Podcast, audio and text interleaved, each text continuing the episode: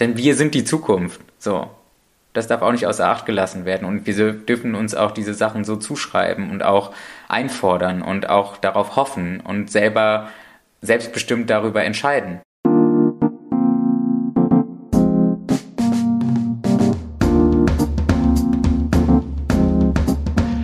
Hallo und herzlich willkommen bei Bin ich süß-sauer Folge 13. Ich bin Songun und ich spreche mit queeren asiatischen Menschen in Deutschland über unsere Leben, Herausforderungen und Träumen. Heute haben wir den 24. April 2021 und es ist ein wunderschöner Tag in Köln. Ja, ich habe endlich das Gefühl, dass der Frühling da ist und nicht wieder weggehen wird. Ich war heute gerade auf einer Kundgebung in Köln-Mülheim anlässlich des Anschlags in Atlanta und es war seit langem die erste Demo, wo ich dabei war. Und es war sehr bewegend. Ja, ich muss vielleicht dieses Gefühl und die Gedanken, hm, ja, ein bisschen bearbeiten. Auf jeden Fall war es schön, ähm, so viele Menschen zu sehen, die das, ähm, Problembewusstsein teilen und auch laut werden. Und ich konnte auch Mintu und Vanessa, ähm, kurz Hallo sagen und auch weitere Freundinnen von mir. Also, ich habe mich sehr gefreut, da zu sein. Heute haben wir einen sehr spannenden Gast, wie immer. Und unser Gast heute heißt Abilashan. Hallo Abilashan. Hallo Sungun.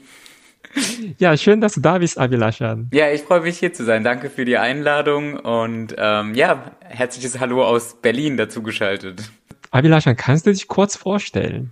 Ja, mein Name ist Abilashan, ich bin 27 Jahre alt und komme eigentlich gebürtig aus Mönchengladbach vom Niederrhein und ähm, hab auch mal in Köln gelebt, so wie du jetzt gerade, oder wo du jetzt gerade aktuell bist, Sungun. Ja. Ähm, ja, wenn ich mich selber noch äh, beschreiben sollte in meinen Funktionen, bin ich äh, gerade Podcaster. mhm.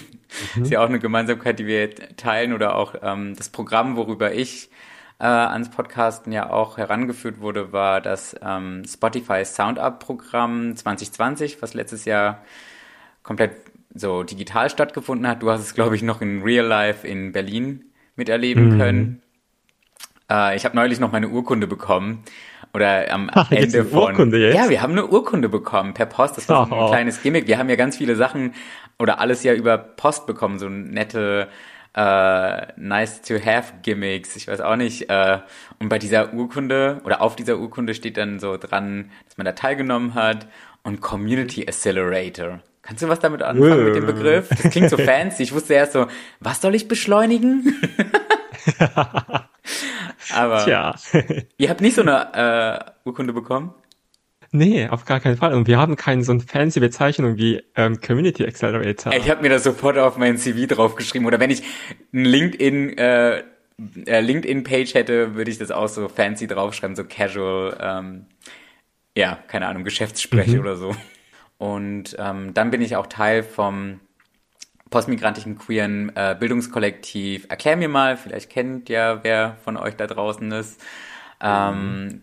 Und trotzdem bin ich, obwohl ich da als Moderator tätig bin bei diesem äh, Instagram-Format, beim Social Media Game relativ neu dabei oder taste mich da auch vorsichtig ran. Und sonst bin ich noch äh, Student äh, Kulturwissenschaften in Hildesheim und ja, ansonsten habe ich in dem Lockdown ja meine ersten Erfahrungen auch in bildungspolitischer Arbeit gemacht und gerade auch zu Diversity-Themen als Multiplikator, vor allem im Club- und Veranstaltungsbereich.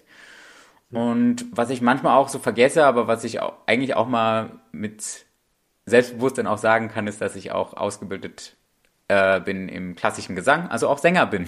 Also es gibt Menschen, bei denen ich denke, okay, diese Person lebt gerade so fünffache Leben von allen anderen. Und es klingt auch ein bisschen dein Fall zu sein. Sehr, sehr spannend. Hoffentlich können wir über alles reden, aber es steht jetzt seit kurzem dein neuer Podcast in Raum. Titel ist Mangai Podcast. Genau.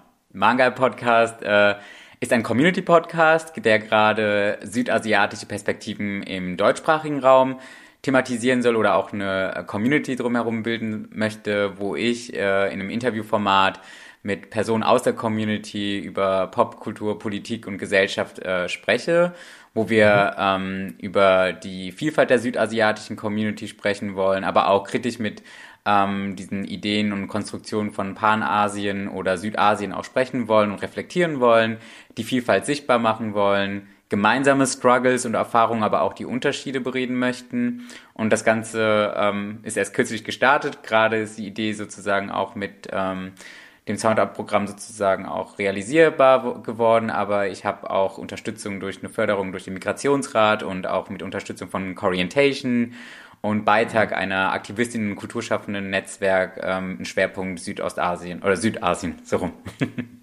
du bist ja schon alles sehr, sehr gut durchdacht und durchgeplant, habe ich so ein bisschen den Eindruck, weil ich bin einfach ohne Förderung einfach ins kalte Wasser reingesprungen. Ich habe damit ja auch nicht gerechnet. Das war irgendwie alles kurz, nachdem ich die erste Folge äh, veröffentlicht habe und ich habe mich kurzfristig äh, dann dazu ermutigt gefühlt durch Freundinnen oder Menschen, die mich da bestärkt haben, das zu versuchen. Mhm, cool. Erzähl mir mal, warum heißt dein Podcast Mangai? Was bedeutet das? Meine Eltern kommen aus Sri Lanka oder beziehungsweise sind Ulam-Tamilen. Äh, Ulam ist die Bezeichnung für die äh, nordöstlichen ähm, Gebiete auf der Insel Sri Lanka, die ein Autonomiebestreben auch haben und schon seit Generationen jeher ähm, Heimatgebiete der tamilischen Bevölkerung dort ist. Also ich bin Ulam-Tamile und ähm, Mangai bedeutet in meiner Muttersprache unreife Mangofrucht. Also Ma, Ma Madam ist ähm, der Mangobaum und Kai ist die Bezeichnung für unreife Früchte. Und ich fand irgendwie dieses Wort einfach catchy und cool. Eigentlich, um ehrlich zu sein, hat meine Schwester mich auf die Idee gebracht, als wir damals oder als ich gebrainstormt habe und überlegt habe, wie könnte ich denn so ein Format nennen.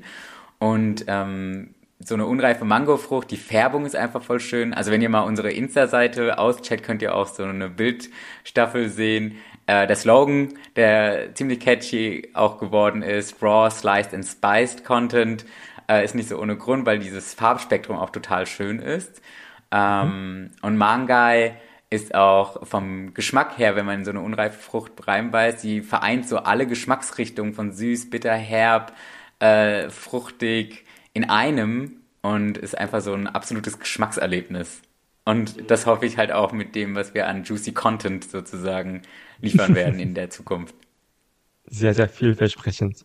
Lass uns auch über deine erste Folge vom Mangai Podcast reden. Das Thema war ja in deiner ersten Folge queere Geschwisterlichkeit. Dem geschuldet, dass mein äh, erster Gast ein sehr guter Freund und für mich auch äh, quasi queer Sibling ist, äh, Norvin, mit dem ich halt so bestimmte Parallelen in unseren Biografien festgestellt habe und vor allen Dingen das Geschwistersein, weil wir beide jeweils zwei Geschwister haben ähm, und da auch unsere Erfahrungen als queere Kinder gemacht haben, in unserem Heranwachsen, ähm, wie der Umgang war und auch ähm, wie wir quasi auch verschiedene Beziehungen äh, oder Beziehungsdynamiken auch so mit unseren Eltern zum Beispiel hatten.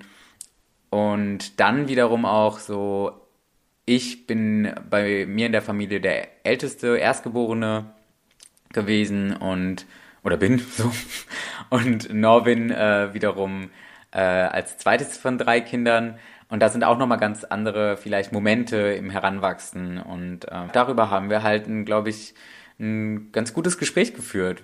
Da war auch dann halt das Thema, was denn auch die Bedeutung von Wahlfamilie und gegebene Familie bedeutet und was eigentlich queer Siblinghood für mich bedeutet, ist halt, dass wir gerade ja auch in so äh, Community-Veranstaltungen, äh, Zusammenkünften ja auch meistens ja auch von Brüdern und Schwestern sprechen, also die Wahl haben, äh, so, so die ausgewählte Familie zu haben, mit denen wir bestimmte Themen, die wir sonst vielleicht wenn wir nicht out and proud sein können, bereden können, weil das die Menschen sind, bei denen wir uns sicher fühlen können oder gesehen fühlen. Ja, gerade haben viele queere Menschen auch in ihrer eigenen, Anführungszeichen, eigenen Familie oft Schwierigkeiten und oft oder manche haben das Glück, dann außerhalb der Familie dann doch eine neue Familie zu finden und zu gründen. Hast du auch solche Personen oder Gruppchen? Auf jeden Fall. Also ich, ich habe das Privileg und das Glück, dass meine Geschwister total supportive sind und auch ähm, mhm. quasi an meinem queeren Leben so teilhaben und auch äh, interessiert sind und ähm, auch meine ausgewählte queere Familie sozusagen äh, immer kennengelernt haben und auch ähm, selber mit ihm mittlerweile befreundet sind oder ähnliches. Mm. Ähm, ich habe in den verschiedenen Bereichen von meinem bisherigen Leben so schon Bezugspersonen, die für mich wie Familie sind, die auch diesen queeren Queer-Sein-Marker sozusagen teilen. Mhm. In ähm, der Zeit, als ich in Köln gelebt habe, das war so für mich auch die Zeit, wo ich queeres Leben so im Alleingang, weil ich auch dann ausgezogen bin und so weiter, kennenlernen konnte. Und da habe ich auch meine ersten mhm. Kontakte geknüpft mit äh, Freundinnen, zu denen ich bis heute halt ein sehr enges Verhältnis habe oder wo ich weiß, dass ich da immer zurückkehren kann. Dann mhm. aber auch mit meiner Studienzeit in Hildesheim, wo wir auch eine ähm, eigene BIPOC-Hochschulgruppe hatten, wo auch einzelne queere ähm, POC-Menschen mit dabei waren, Kommilitonen und später auch Freundinnen, mit denen ich auch äh, jetzt witzigerweise viele von denen auch in Berlin leben, weil auch Berlin so ein mhm. Magnet ist für QTI BIPOX gefühlt. Ähm, und natürlich dann auch so ein, auch das äh, QTI BIPOC Festival hier in Berlin, wo ich 2018 das erste Mal teilgenommen habe, viele der Leute, die, mit denen ich jetzt zusammenarbeite oder auch sehr gut befreundet bin, darüber kennengelernt habe. Und das ist so auch, glaube ich, meine Chosen Family.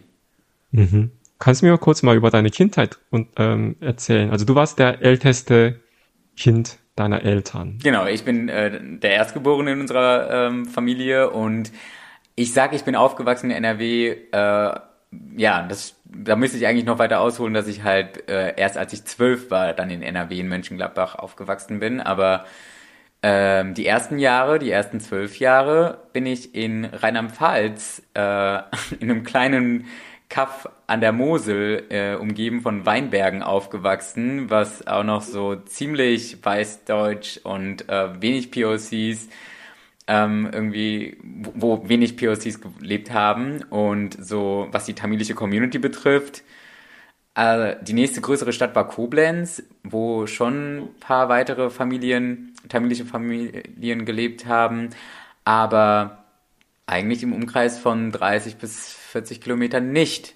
Und das war dann irgendwann auch der Grund für meine Eltern, da wir Verwandtschaft in NRW, in Mönchengladbach dann hatten, der Grund dahin zu ziehen, weil auch so meine Verwandten dann uns nahegelegt haben, dass es doch besser wäre für die Kinder, unsere tamilische Kultur besser nachzuvollziehen, kennenzulernen oder mit ihr aufzuwachsen. Ich meine, wir konnten Tamilisch sprechen, lesen, schreiben, weil unsere Mutter äh, uns von zu Hause aus unterrichtet hat. Sie hat dann diese ganzen Schulbücher über diesen äh, Bildungsverein, den Abby wahrscheinlich ja auch beschrieben hat in der äh, Folge, als ihr über dieses Thema gesprochen habt, ähm, kontaktiert und auch äh, die Lehrmaterialien sozusagen bestellt und das in ähm, autodidaktisch als äh, selbst äh, ja, Pädagogin sozusagen an uns dann vermittelt hat.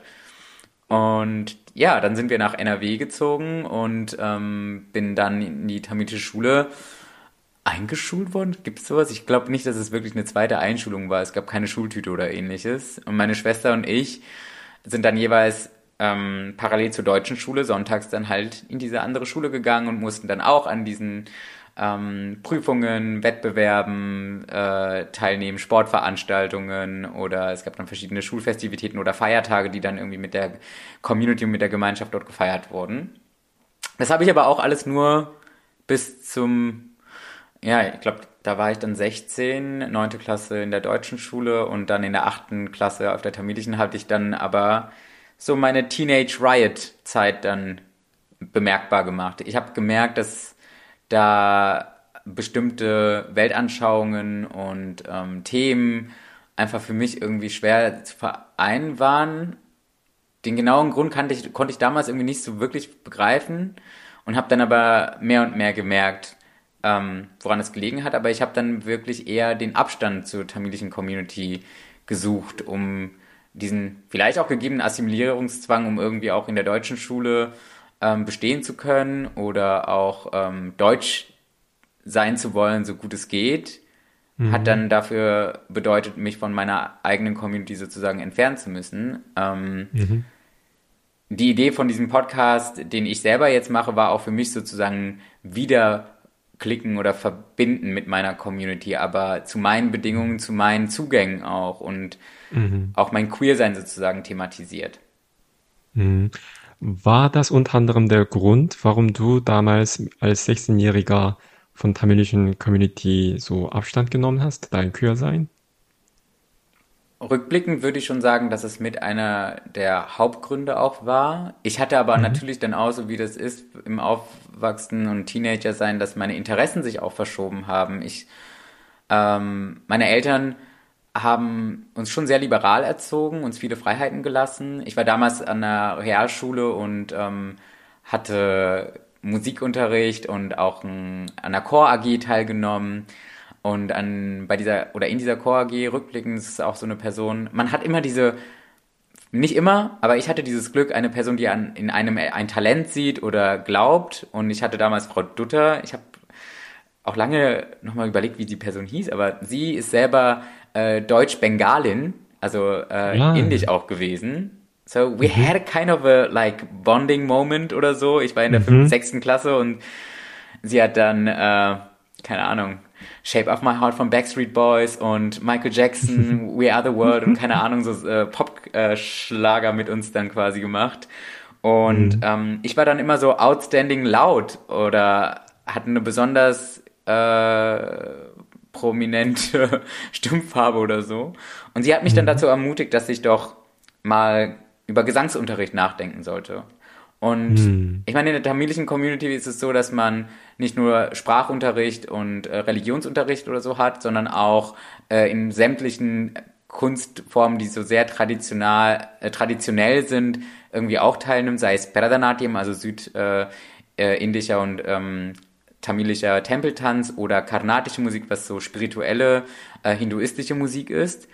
Und wenige sind dann noch auf äh, in westlichen Musik, städtischen Musikhochschulen oder äh, Musikschulen oder ähm, Kreismusikschulen oder so gewesen oder privaten. Mhm. Und es ist auch eine Frage des Geldes gewesen. So, wer hat denn überhaupt die Möglichkeit, äh, Musikunterricht so zu bekommen oder in Anspruch zu nehmen? Und mhm. jetzt so rückblickend bin ich so dankbar meinen Eltern, dass sie mir diese Möglichkeit nicht verwehrt haben, sondern das möglich gemacht haben. Und zwar mir und meinen Geschwistern. Mhm. Und da war das dann auch so, dass ich mehr und mehr drin aufgegangen bin. Ich hatte die Möglichkeit gehabt, auf, die, auf Bühnen zu gehen, mich auch sozusagen mit Selbst, ein Selbstbewusstsein auch zu entwickeln. Und ähm, das war dann auch so, dass ich dann von der Realschule ans Gymnasium gegangen bin und da ging es dann direkt weiter, dass ich halt, ähm, es gab dort eine Musical Theater Company, wo der Lehrer, der das auch geleitet hat, eine der ersten ähm, queeren offen queer lebenden äh, Lehrperson war. Also auch so eine Art irgendwie, vielleicht auch nur Vorbild oder Rollenmodell irgendwo auch war mhm. für diesen Teil meines Lebens und auch gezeigt hat, dass es möglich ist, damit auch erfolgreich zu sein und auch mich mhm. sehr gefördert hat. Und er hat selber eine klassische Gesangsausbildung in den Staaten damals gemacht und ähm, er hat mir dann empfohlen, dass ich über den ich hatte direkt im ersten Jahr, als ich neu an dieser Schule war, direkt die Hauptrolle gehabt. Dreimal in Folge. Oh, Darauf kann ich mir schon was krass. einbilden, glaube ich. Ich bin da und ihr bekommt mich nicht weg von der Bühne. von dem Rampenlicht. So ungefähr. Und meine ersten Musicals, wo ich erst auch so denke, ist das überhaupt so unproblematisch. Ich habe ähm, West Side Story, Hair, My Fair Lady und solche Klassiker-Sachen auch gespielt und wo ich dann so denke, die Rollenbesetzung hätte eigentlich so einen klassischen äh, Musicalbetrieb, glaube ich, so nicht stattgefunden mit mir als Brown mhm. Boy.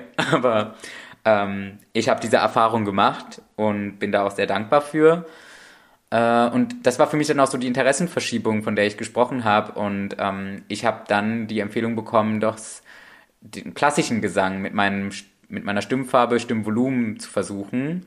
Mhm. Und das war für mich auch so der erste Berührungspunkt. Also so mit 18, also mit 17, 18 habe ich dann verhältnismäßig für eine klassische Musikerin-Ausbildung spät angefangen. Mhm. Ähm, musste mir das quasi alles dann äh, nachträglich aufschiffen, was an Wissen und Repertoire und ähm, Sachen irgendwie dazugehört, weil ich nicht in der musikalischen Früherziehung mit vier Jahren schon war. Mhm. Aber Leute haben das trotzdem gefördert. Ich war dann in einer studienvorbereitenden Förderklasse mit einem Teilstipendium mit äh, der Möglichkeit dann wirklich so das studieren zu können. Mhm. Und als ich das auch so meinen Eltern erzählt habe, es war dann halt nicht so, dass ich Arzt werde oder Anwalt oder die klassischen Berufe halt, die äh, Asian Parents so für uns vorsehen. Mhm. Und meine Eltern meinten auch so, sehe es eher so, dass du es als professionelles Hobby beibehältst, aber dass du trotzdem noch was Richtiges lernst. Singender Arzt. Ein singender Arzt zu sein oder so. Aber mhm. ich habe dann meinen Weg gefunden, so nach der Schulzeit. Ich habe meine Aufnahmeprüfung trotzdem an den, Hochsch äh, an den Hochschulen dann gemacht und versucht. Mhm. Ähm, wider Willen meiner Eltern, aber wobei am Ende glaube ich, dass sie doch mehr vielleicht das doch zugelassen haben. Etwas, was noch nicht da ist, was jetzt gemacht werden muss, ist halt mit einer neuen Generation halt möglich. Und ich glaube, das war so ein Moment. Ja. Ähm, ich war in verschiedenen, an verschiedenen Musikhochschulen in Deutschland auch vorsingen und das ist halt für eine Konzertausbildung schon ein sehr ziemlich hartes Parkett. Aber man hat auch gemerkt, dass so bestimmte, selbst auch so in diesen künstlerischen Studiengängen und Institutionen und Einrichtungen auch nicht frei sind von Rassismus und Diskriminierungsformen. Möchtest du darüber ein bisschen reden? Also nur wenn du das möchtest? Ja. Woran hast du das gemerkt? Ähm, ganz klar sind so die Momente gewesen, wenn ich äh, an eine Hochschule zur Eignungsprüfung hingegangen bin und mir dann gesagt wurde, dass äh, Jazz, Pop und Gospel äh, Aufnahmeprüfungen halt im anderen Teil des Gebäudes stattfinden und ich sagen muss, dass ich hier für Klassik vorsingen werde und dass ich schon hier richtig okay. bin und das steht auf meinem Einladungszettel auch drauf. Warum nehmen mhm. Sie das denn etwa an? So Sachen. Mhm. Ähm, mhm. Natürlich dann auch so, wenn ich gucke, wer mit mir sich dort alles bewirbt, mehrheitlich ähm, weiße Personen, andere POCs habe ich ähm, vereinzelt nur gesehen in den verschiedenen mhm. Städten und ich war halt, glaube ich, an acht Hochschulen, glaube ich, vorsingen, verteilt in ganz oh. Deutschland. Das ist aber auch so ein Standardprozedere und im Durchschnitt klappt es auch mhm. erst beim dritten Mal vielleicht und das heißt, Vorbereitung und alles war bei mir recht kurzfristig, aber ich bin trotzdem in zweite Runden gekommen und alles. Ähm, mhm. Deshalb war dann auch für mich so die Frage, ob ich noch ein Jahr abwarte und es wieder versuche oder ob ich dann trotzdem sage, ich fange ein Studium an, weil meine Eltern lagen mir trotzdem natürlich in den Ohren so mit, du musst jetzt anfangen. Mhm.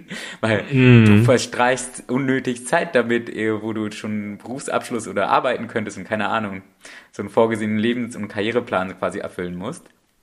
Mhm. Ähm, und dieses Thema von Rassismus und Diskriminierungssensibilität in klassischen Konzertwesen oder im Musikbereich, das ist mir auch später in meinem Studium ein wichtiges Anliegen gewesen oder was ich auch thematisiert habe, weil ich an einem besonderen Ort dann gelandet bin durch meine verschiedenen Praktika und ähm, ich habe bei einem Jugendkulturfestival in Mönchengladbach sozusagen meinen Zugang zur Kulturarbeit auch gefunden und bei mhm. meinen mehrfachen Praktika und Festivalproduktionserfahrungen, die ich im Booking-Bereich und so gemacht habe, habe ich Menschen aus Hildesheim kennengelernt, ähm, die mir von diesem Studiengang erzählt haben, wo Kultur, Vermittlung und Management und künstlerische Praxis zusammengehen. Und das ist ziemlich mhm. besonders. Das gibt es nämlich so im deutschsprachigen Raum nirgendwo sonst gefühlt. Mhm. Und deshalb hat Hildesheim auch so eine besondere Stellung. Ich habe vorher von diesem Ort eigentlich nie gehört, bis, Fun Fact und witziger Zufall, ähm, ich bin ja Ülam-Tamile und wir sind auch so als Diaspora-Volk äh, quasi auch global verbreitet und ich habe Familie in Kanada und wir haben dann einen eingeheirateten Familienteil von meiner Tante mütterlicherseits in Hildesheim gehabt. Bevor ich überhaupt an diesem Ort angefangen habe zu studieren, war ich schon mal dort und ich hätte nie im Leben gedacht, dass ich mal dort anfangen würde zu studieren, ein paar Jahre später. Und mhm. dort habe ich dann aber auch so, äh, ähm, wie nennt man das nochmal? Rassismus auf dem Wohnungsmarkt auch zum Beispiel kennengelernt ähm, und habe bei meinen Verwandten oder Anverwandten, den angeheirateten Teil der Familie quasi auch kurzzeitig gelebt, um eine Wohnung zu finden und sowas, weil es einfach mhm. nicht geklappt hat aus der Ferne heraus, wo dann auch so Sachen waren, erst fünf Termine vereinbart und ich fahre 400 Kilometer dorthin und auf dem Weg dorthin werden mir dann so die Appointments abgesagt nach und nach. Mhm. Ähm, aber nichtsdestotrotz, ich habe mich auf dieses Studium dort gefreut. Es war auch mit einer Eignungsprüfung ähm, wo ich mich dann für mein künstlerisches Hauptfach Musik, also man hat ein künstlerisches Hauptfach und Nebenfach beworben und ähm, da gibt's dann auch eine Prüfungskommission und da habe ich dann auch meinen ähm, Dozenten, der mich sehr in meinem äh, Studium bis heute auch so begleitet und ähm, ermutigt hat zu vielen Dingen, gesehen, der auch am Musikinstitut der einzige POC war oder generell an diesem Fachbereich. Ähm, und da hat dann dieser Abschnitt von diesem Studium angefangen, wo ich sehr viel mich ausprobieren konnte, wo ich quasi über künstlerische Praxis an kulturwissenschaftliche Theorie und Betrachtungsweisen irgendwie herangeführt wurde. Und dabei ist Hildesheim irgendwie mit diesem Theorie-Praxis-Modell irgendwie auch ich will es auch nicht zu überglorifizieren, aber es war so eine Art Lab für mich oder Lab Labor, wo ich viele Sachen ausprobieren und entdecken konnte. Gleichzeitig muss ich auch so rückblickend sagen, es war schon mehrheitlich, ja, ähm, wer kann sich überhaupt auch die Zugänge oder die, äh, die, so ein Studium leisten? Was gehört dazu? Welche Art von ja, Wissen und äh, Erfahrungsschätze oder Bildungskapital gehört dazu. Das sind auch so Sachen, worüber ich jetzt so mit dem Wissen, was ich habe, weil mein Politisierungsprozess hat auch dort in diesem Studium angefangen mit der BIPOC Hochschulgruppe auch. Okay, das gab schon, also als du damit angefangen hast mit dem Studium. Ja, kurz vorher. In dem Sommersemester mhm. vorher, glaube ich, wurde das da gegründet. Da bin ich mir auch nicht sicher, aber so lange vorher gab es das noch nicht. Aber da waren sehr prägende und starke Persönlichkeiten, auch gute Freundinnen, die ich bis heute auch habe, die ich darüber kennengelernt habe und wo ich quasi auch für mhm. mich so mein politisches Awakening hatte gefühlt.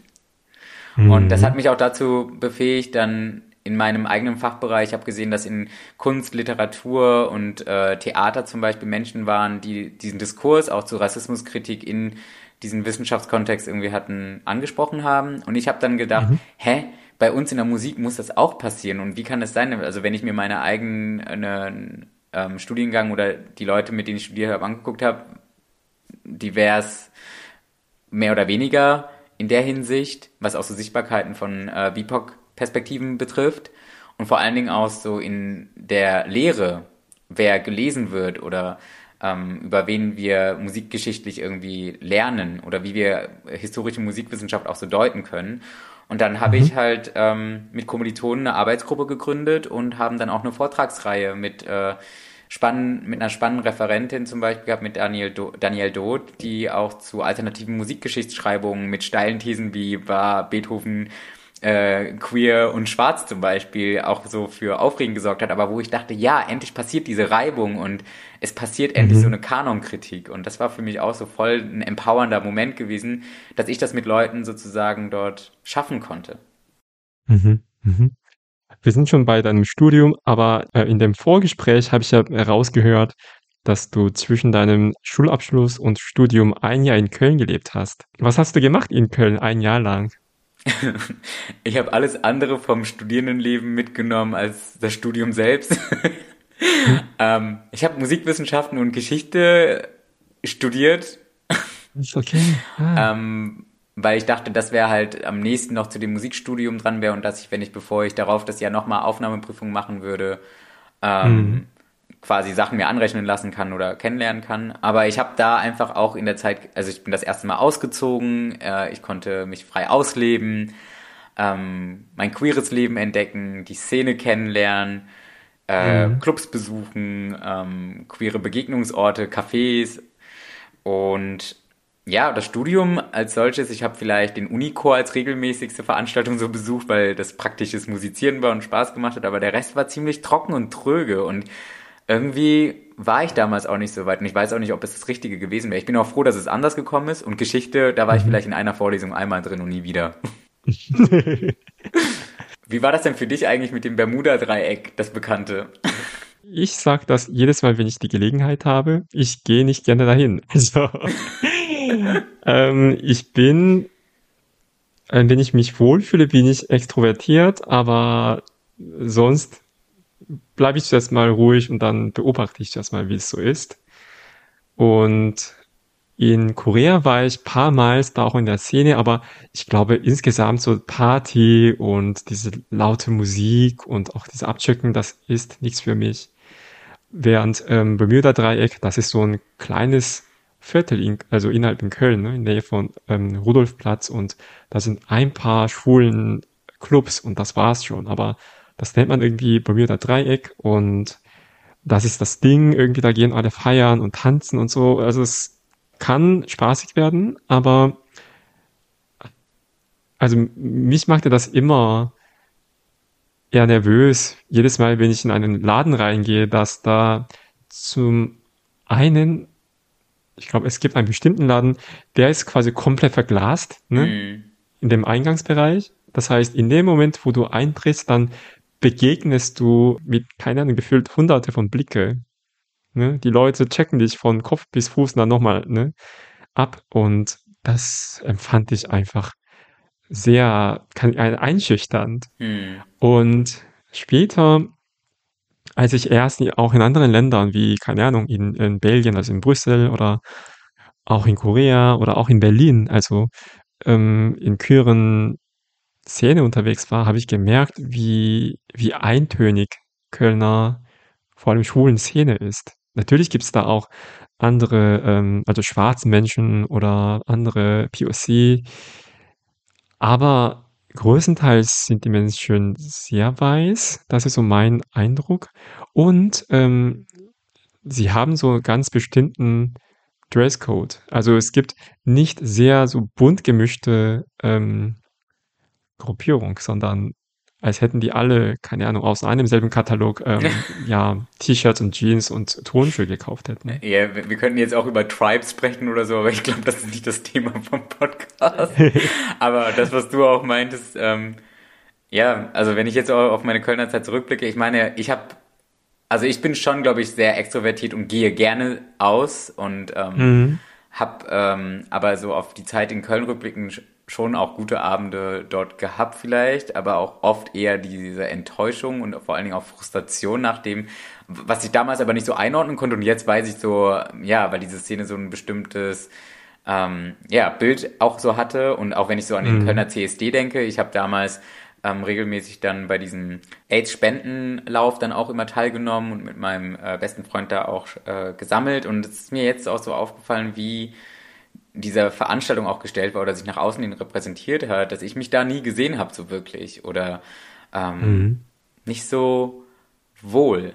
Das kam bei mhm. mir zum Beispiel, ich habe ein Auslandsjahr in der Türkei zum Beispiel gemacht, in Istanbul und mhm. da habe ich eine ganz andere Erfahrung, ich meine, gemacht mit der queeren Community, die sehr inclusive, welcoming, also komm heißend war. Ich hatte aber auch sehr Glück mit meiner Mitbewohnerin, die sehr äh, aktivistisch dort irgendwie auch gut vernetzt war und ähm, es ist eine überschaubare Szene gewesen, irgendwie, obwohl es halt diese riesen Millionenstadt ist, die so groß ist wie NRW. ähm, okay. mhm. Aber dass ich äh, da auch gemerkt habe, so inwiefern ähm, zivilgesellschaftliche queerer Aktivismus sich auch so in der Clubpolitik und in dem, wie sie ja. sich gestaltet hat, auch so ganz andere ähm, Nöte und Struggles auch so ähm, versprachlicht hat oder nach außen gezeigt hat. Und auch so, als ich an dem Pride in Istanbul dort teilgenommen habe, was das auch für eine politische Bedeutung hat für die Gruppe, also für die mhm. Community dort. Und das war auch so ganz anders als Erfahrung für mich. Und mhm. ja, mhm. wäre ich jetzt äh, in meinem Praktikum oder in meinem Auslandsjahr jetzt in Südasien gewesen, dann hätte ich halt auch mich gefragt, wie es wäre, wenn ich irgendwo in einer queeren Community bin, wo Menschen mehr aussehen wie ich oder mehrheitlich mehr aussehen wie ich. Welche, welche mhm. anderen Begegnungen oder wie begegne ich, äh, begegnet man sich in Räumen, das wären dann so mhm. Fragen gewesen. Aber maybe post-pandemic future. Nochmal einen Schritt zurück und zwar, du wolltest ja in Köln nach deinem Schulabschluss queeres Leben entdecken. Aber wann wusstest du, dass du queer warst? Äh, mit den aktuellen so Reflexionsprozessen, die ich so durchmache, kann ich jetzt sagen, schon so dritte, vierte Klasse, glaube ich. Also auf jeden Fall in diesem Alter von 10, 12. Hättest mhm. du mich jetzt vor einem Jahr gefragt, hätte ich gesagt, wie kann man denn so früh das schon wissen? Aber mhm. nee, irgendwas in so von meinem Bauchgefühl, der sagt mir schon, dass ich das auch sehr früh wusste. Jetzt kann ich auch diese anderen Menschen, die das sonst immer so behauptet haben, wo ich so verwundert war, eher nachvollziehen, weil mhm. man kennt sich am besten, also selbst am besten auch vielleicht. Äh, oder wenn man lernt, so seinen eigenen Gefühlen und so Sachen diesen Raum zu lassen und zuzulassen. Mhm. Mm, und konkret, also wenn es sowas wie offizielles, ich meine, zu dem Dekolonialisierungsprozess, der mich betrifft, gilt es auch, so was mein Queersein betrifft, dass ich das halt nicht mit so Konzepten wie Coming Out komplett irgendwie äh, vereinbaren muss oder sehe, sondern auch eher ein alternatives Konzept von teilhaben lassen, Menschen, die ich in meinem Leben haben will, ähm, mhm. das zu sehen oder mit auf diese Reise zu gehen. Also Inviting In nennt sich das. Mhm. Ähm, aber ich hatte zum Beispiel, als ich das das erste Mal mir eingestanden habe und ausgesprochen habe, Das war am 1.6.2012 nach dem Düsseldorf mhm. äh, Japan Festival, als ich nämlich mhm. dann stark äh, angetrunken, glaube ich, nach Hause gefahren bin mit einer Freundin und wir dann ähm, draußen auf einer Bornsteinkante saßen und so über das Verliebtsein und äh, wen wir gut finden gesprochen haben. Und sie hat es irgendwie so mir aus der Nase rauskitzeln wollen. mhm. Und da habe ich es dann ausgesprochen und aus äh, und es hat sich so befreiend angefühlt und erleichternd. Also mhm. das war dann so mit 18 und mhm. dann gab's eine äh, in der Oberstufe irgendwie noch eine private Hausparty, wo ich das glaube ich einer Person dann erzählt habe, wo jemand es mitbekommen hat, die nicht dicht halten konnte als Person und es war wie in so einem Teenager-Film oder Highschool-Film. Am nächsten Tag komme ich in die Schule und alle tuscheln und gucken mich an. Und ich dachte nur so, okay, ich könnte jetzt im Erdboden versinken. Aber mhm. andererseits gab es auch in meinem Freundinnenkreis bei den meisten so eher so Surprise, Fragezeichen, nicht so wirklich oder war irgendwie gar kein großes Thema. Ähm, mhm. Von den Menschen, die auf, wo es mir wichtig war, wie die Reaktion wäre oder so.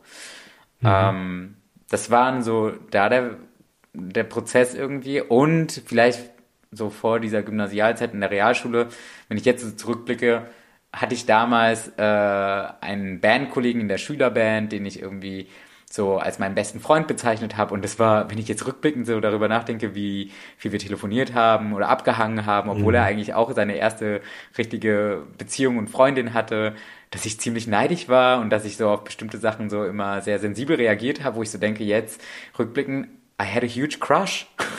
mm, mm. Ja, ich glaube, viele von uns kennen das, ne? Gerade wenn wir jugendlich sind oder waren, ne? Als wir im Vorgespräch darüber kurz unterhalten haben, habe ich auch an einen bestimmten Freund von mir erinnert, mit dem ich auch täglich, wirklich manchmal so stundenlang, manchmal die ganze Nacht telefoniert hatte. Und jetzt im Nachhinein, also es war schon mir damals klar, dass ich in ihn total verknallt war. Aber ich frage mich so, warum hat er das mit mir gemacht? Mhm. Das ist die andere warum? Frage. Ich habe mich auch hinterher gefragt, war da so eine Art von Neugierde da, wo diese Person selber das vielleicht noch für sich rausfinden wollte? Ich weiß es nicht. Ist so hm. nicht klar. Oder vielleicht war das einfach vielleicht hatte er auch ähm, die Bedürfnis, einfach über andere Dinge zu reden mit jemandem, so, ne?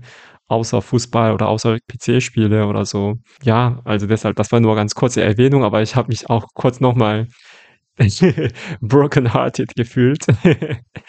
Nach langen Jahren immer noch. Ich glaube, ohne diese Erfahrungen hätte ich auch nicht irgendwie so bestimmte Entscheidungen ähm, getroffen. So, ne? Passiert alles aus einem Grund.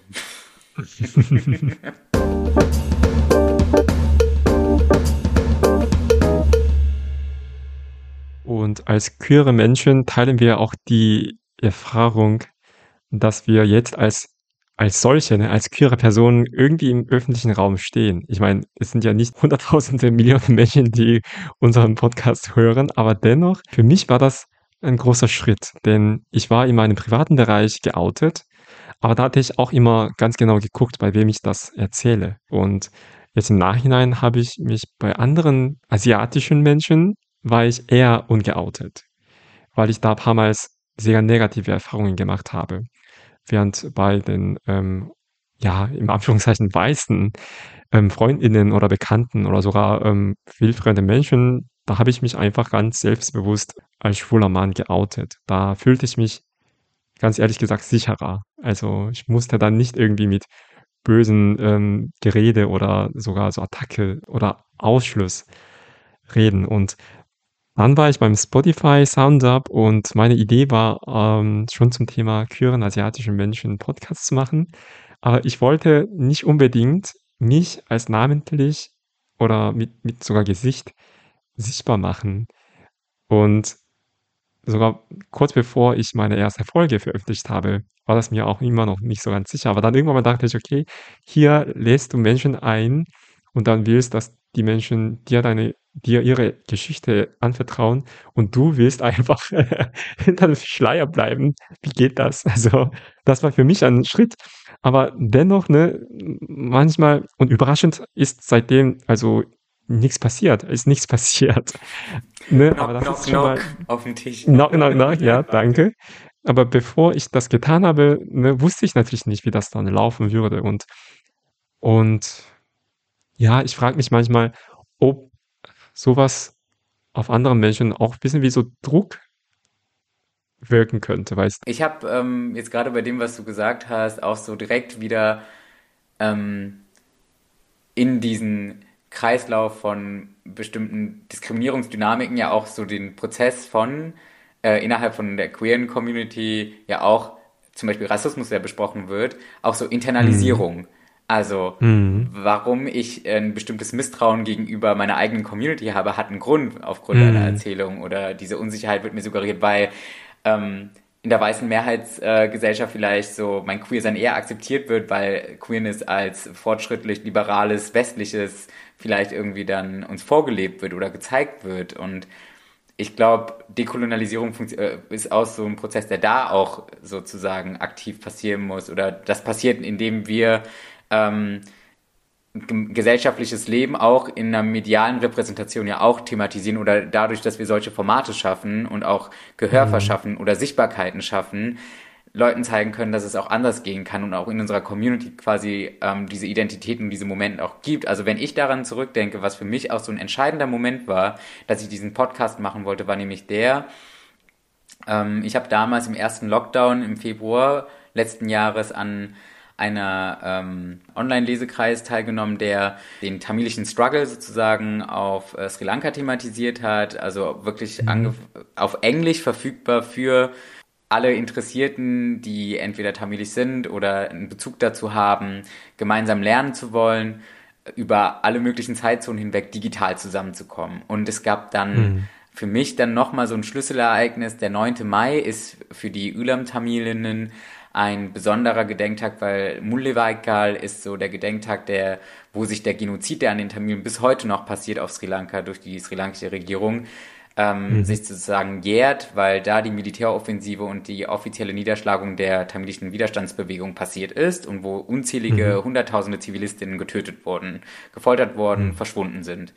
Und das ist ein besonderer Tag für die Diaspora, wo wir als staatenloses Volk quasi ähm, trauern. Und Mhm. selbst diese Orte, wo wir ähm,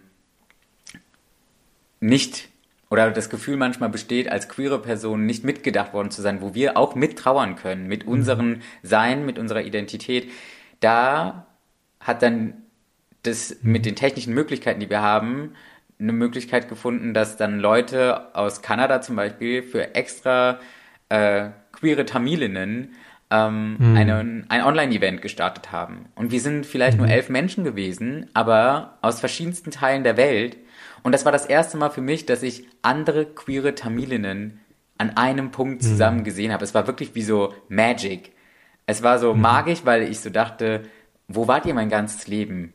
Und wieso haben wir uns Mhm. nicht eher gefunden? Und das war so ein bestärkendes Gefühl. Selbst jetzt gerade, wo ich dir das erzähle, kriege ich wieder Gänsehaut, weil ich das auch nicht Mhm. vergesse. Ich konnte danach sogar, trotz der Zeitverschiebung, äh, war es irgendwie, keine Ahnung, zwei Uhr in der Früh, als es dann vorbei war, ich konnte danach nicht schlafen gehen, weil es halt so aufrührend war. Und das ist Mhm. so Mhm. diese Kraft von Community und Mhm. ge- so diese gemeinsamen Marker irgendwie zu haben, den wir teilen können, ge- gewisse Erfahrungen, über die wir erzählen können, Geschichten, über die wir uns austauschen, voneinander lernen können. Und das ist das, woran ich auch glaube oder weshalb ich auch unbedingt möchte, dass wir vor allen Dingen zukünftigen Generationen bestimmte schmerzvolle Erfahrungen oder ähm, Vorbehalte irgendwie abnehmen können, indem wir halt, Mhm. ja, uns diese Räume schaffen. Mhm. Vielen Dank, dass du das erwähnst, weil, wie gesagt, ich war heute auf dieser Demo in Köln anlässlich des ähm, Anschlags in Atlanta auf drei asiatische Massagesalons. Und ich habe mich die ganze Zeit, glaube ich, gefragt, wenn so jetzt so etwas passiert, möchten wir in Nähe sein. Ne? Ich möchte bei jemandem sein, der oder die, ohne dass ich den einfach stundenlang erzähle, einfach Schmerz teilen und quasi nachvollziehen können, warum es mir oder warum es ihnen auch so schlecht geht oder was das bedeutet. So, also schlicht um, ich hätte auch sehr gerne bei asiatischen Freundinnen zum Beispiel oder ne, Bekanntinnen gewesen, als, als diese Nachricht mich erreichte. Und zum einen wegen Corona ist es ja schwierig, aber zum anderen, ich glaube, oft ist es auch an, in solchen Momenten, ne, fällt mir irgendwie so stark auf, dass ich nur sehr, sehr beschränkte Möglichkeit habe, weil ich eben viele Kontakte oder viele Räume nicht mehr ähm, für mich nicht mehr so erreichbar sehe, weil ich schwul bin zum Beispiel. Ne? Und daraus entsteht ja natürlich auch so Einsamkeit, denke ich. Und ich mache diese Arbeit, um diese, gegen diese Einsamkeit gewissermaßen zu arbeiten. Aber ich glaube, wir brauchen ein bisschen noch mehr. Also wir machen diese Arbeit und eigentlich sollte auch von den, von unseren Communities, ne, sollte auch noch stärker das Signal kommen, denke ich manchmal. Also klar biete ich gerne Räume an, klar schaffe ich Netzwerke, wo die queere asiatischen Menschen in Deutschland ja gesehen werden, gehört werden, gegenseitig finden, also wie du und Abby, also über meinen Podcast vielleicht gegenseitig aufmerksam geworden seid. Aber zugleich brauchen wir noch was anderes und ja, das fiel mir heute auf und ich glaube, das hat mich deshalb sehr beschäftigt, heute da auf dieser Demo zu sein. Toll, ich kann da total relaten. Ich meine, ich bin auch zu den Mahnwachen und Veranstaltungen hier in Berlin auch gegangen und hm. ähm, von verschiedenen äh, asiatisch-deutschen Initiativen auch so zusammenzukommen und auch nochmal in Solidarität zu, zu, stehen, als ich auch so mit anderen South also südasiatischen Freundinnen dann auch dort war, wo wir dann auch so das anti-asiatische Rassismus auch etwas, was uns hier betrifft, so auch zu adressieren und zu thematisieren, dass es halt so ein äh, trauriges ähm, Ereignis und menschenverachtendes äh, Ereignis passieren musste. Das ist auf jeden Fall, glaube ich, schwerer zu ertragen, wenn man vereinzelt ist. Wenn wir mhm. aber in Gemeinschaft zusammenkommen können, in Solidarität irgendwie miteinander, also uns zeigen können und auch stehen, das hat, äh, vielleicht macht es oder lässt das eher aushalten oder auch zusammen zu, also nicht ertragen, aber auch sozusagen die Stimme zu erheben und Widerstand mhm. zu leisten und stark zu sein. Mhm. mhm. Und ich glaube, mhm. so auch mit dem Heranwachsen von äh, einer jüngeren Generation und auch so von uns, die auch so bestimmte Zugänge ähm, zu Wissen oder Institutionen und so weiter jetzt auch hat und auch unser migrantisch situiertes Wissen, was es da gibt, unsere gelebte mhm. Erfahrung, die kann uns erstmal niemand nehmen und das andere ist so, dass ich schon so Signale teilweise einzeln ähm, vernehme, was zum Beispiel die tamilische Diaspora betrifft, dass ähm, Jugendorganisationen oder ähm, Studierendenvereinigungen, die es dann zum Beispiel in der Schweiz gibt oder so, dass dann explizit zum Beispiel Veranstaltungen gemacht werden, wie zum Beispiel die heikle Themen oder Tabuthemen wie äh, mentale Gesundheit oder aber auch Queerness ähm, adressieren, Expertinnen einladen oder Erfahrungsexpertinnen, die ähm, ihre Erfahrungen teilen, ihr Wissen dazu teilen und dass Gespräche jetzt anfangen und auch entstigmatisiert werden oder so wie Achapulay zum Beispiel äh, in dem Podcast ähm, auch ein Video auf Tamilisch für unsere Elterngeneration zum Beispiel über äh, mentale Gesundheit zum Beispiel gedreht hat, was das auch für Auswirkungen haben kann, dass diese endlich so verfügbar sind für unsere mhm. Elterngeneration beispielsweise. Und das sind äh, mhm. für mich dann schon so Signale, die eine richtige Zukunft vielleicht hinweisen. Denn wir sind die mhm. Zukunft. So. Das darf auch nicht außer Acht gelassen werden. Und wir dürfen uns auch diese Sachen so zuschreiben und auch einfordern und auch darauf hoffen und selber selbstbestimmt darüber entscheiden.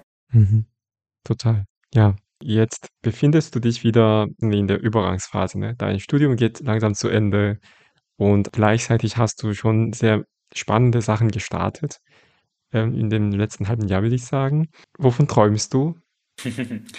ich habe ja auch davon erzählt, dass ich ja in meinem Studium äh, ein studentisches Musikfestival zum Beispiel, das Booking hauptsächlich gemacht habe, auch mit meinen vorigen Konzertpraktika oder Konzertwesenpraktika ähm, quasi in dem Bereich mich auch bewege. Und ich bin gerne Gastgeber, ich bin gerne Host, und mein Wunsch wäre auf jeden Fall, wenn es wieder möglich ist, da ich ja auch gerne ähm, Veranstalter bin, ähm, mhm. gerne eine queere, südasiatisch-themed Partyreihe zum Beispiel zu starten. Das mhm. wäre so auch mein Wunsch. Also an alle da draußen, die zuhören, äh, Queer South Asians da und äh, Party Folks.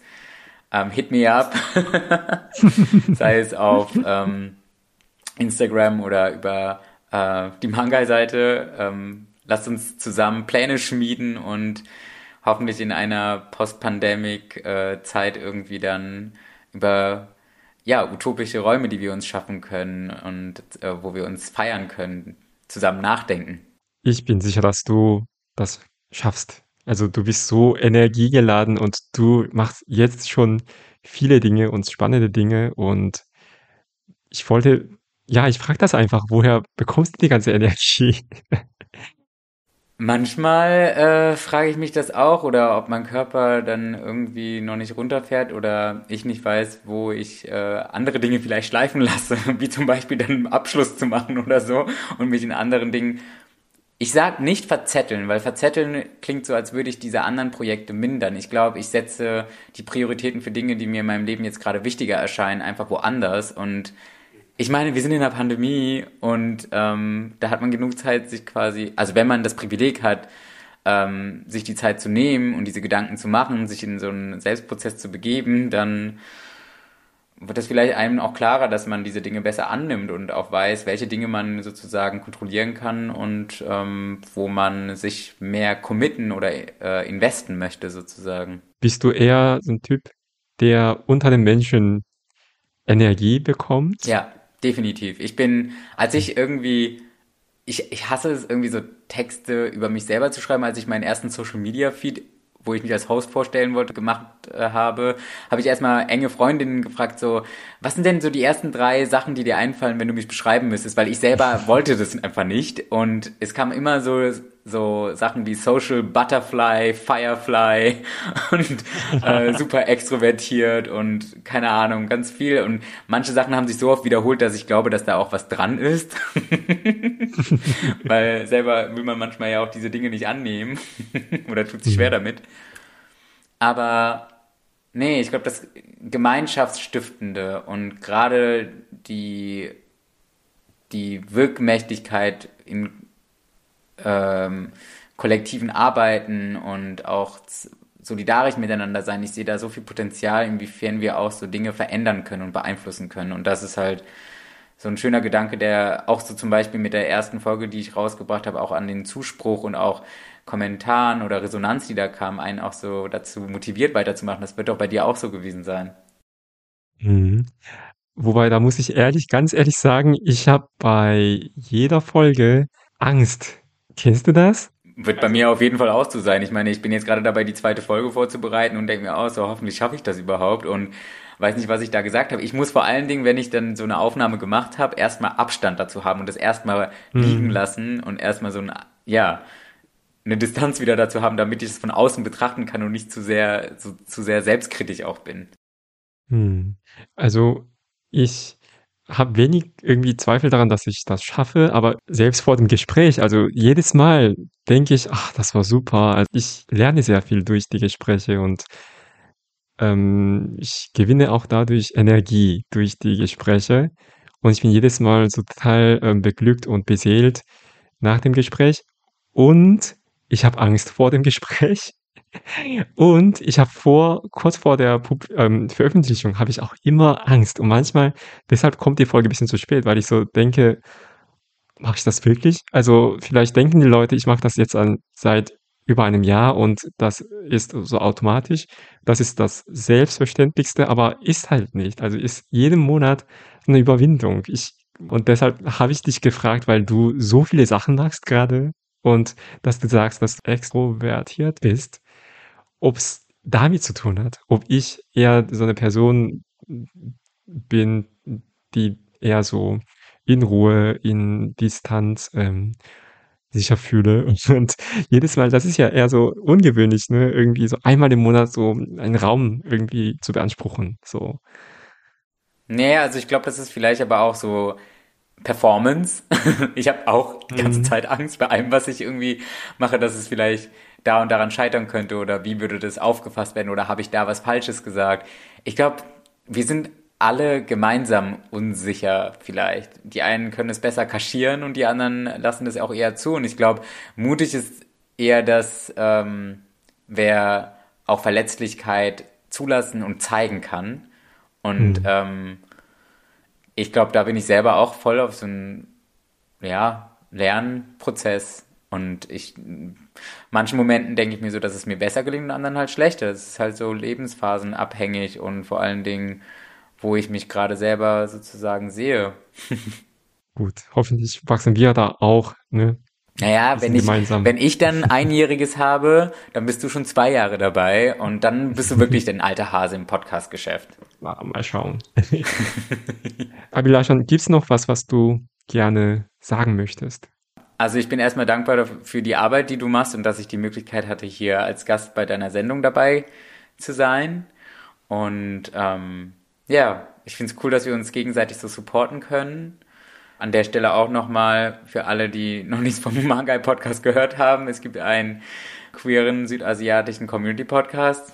Ihr könnt mich dann auf Social Media Kanälen finden unter Mangai. Instagram, ne? Ja, genau, Instagram. Alles andere wird mir zu viel, glaube ich. Also ich gehe noch nicht auf TikTok oder so. Und sonst, ja, der äh, Party-Kollektiv-Aufruf für irgendwann in ferner Zukunft ist auf jeden Fall ernst gemeint. Und vielleicht können wir dann auch so mit Community-übergreifend natürlich und je, alle coolen Menschen sind natürlich dann auch dahin eingeladen. Also würde ich mich dann auch freuen, wenn es irgendwann so weit ist, Sumun, dass du mal nach Berlin kommst und dann bei so einer Feier dann da bist. Und ich hoffe, dass Das es kein gläserner. Eingang ist und äh, dass man da auf jeden Mhm. Fall nicht fotografieren darf und so. Das äh, ist, glaube ich, dann äh, kein Thema, das wir bereden müssten. Ja, das wäre super schön und ich werde auf der Party total so runtergehen, weil Party, ich bin kein Partytyp, aber dennoch irgendwie freut mich dieser Gedanke total. ja, vielleicht können wir das ja auch mit so einem Vor, so einem Kick-Off-Event dann mit so einem Konzert oder mit einer Lesung oder irgendwie sowas verbinden. Das fände ich auch irgendwie voll schön. Hm. Gut. Ja, Mangai Podcast, das buchstabieren wir mit Doppel-A, also M-A-A-N-G-A-I Genau. Podcast. Und ich packe einfach die Links zum Erklär mir mal und auch Initiative Postmigrantisches Radio und noch weitere Aktivitäten von Avilashan in dem Episodentext. Also bitte folgt ihm und hört einfach seinen Podcast mal rein. Da sind sehr spannende Ideen und Perspektiven vertreten. Und davon wird es noch mehr geben, denke ich. Vielen Dank für die Einladung, Sumun. Ich danke dir für deine Zeit und ja, ich bekomme heute auch wieder sehr viel Energie von dir. Danke dir. Ich danke dir. Wir bleiben in Kontakt. Auf jeden Fall. Gut, das war's für heute und wie immer komme ich im nächsten Monat am ersten Tag mit einer neuen Folge zurück. Bleibt gesund und wir hören uns auch mal wieder. Tschüss.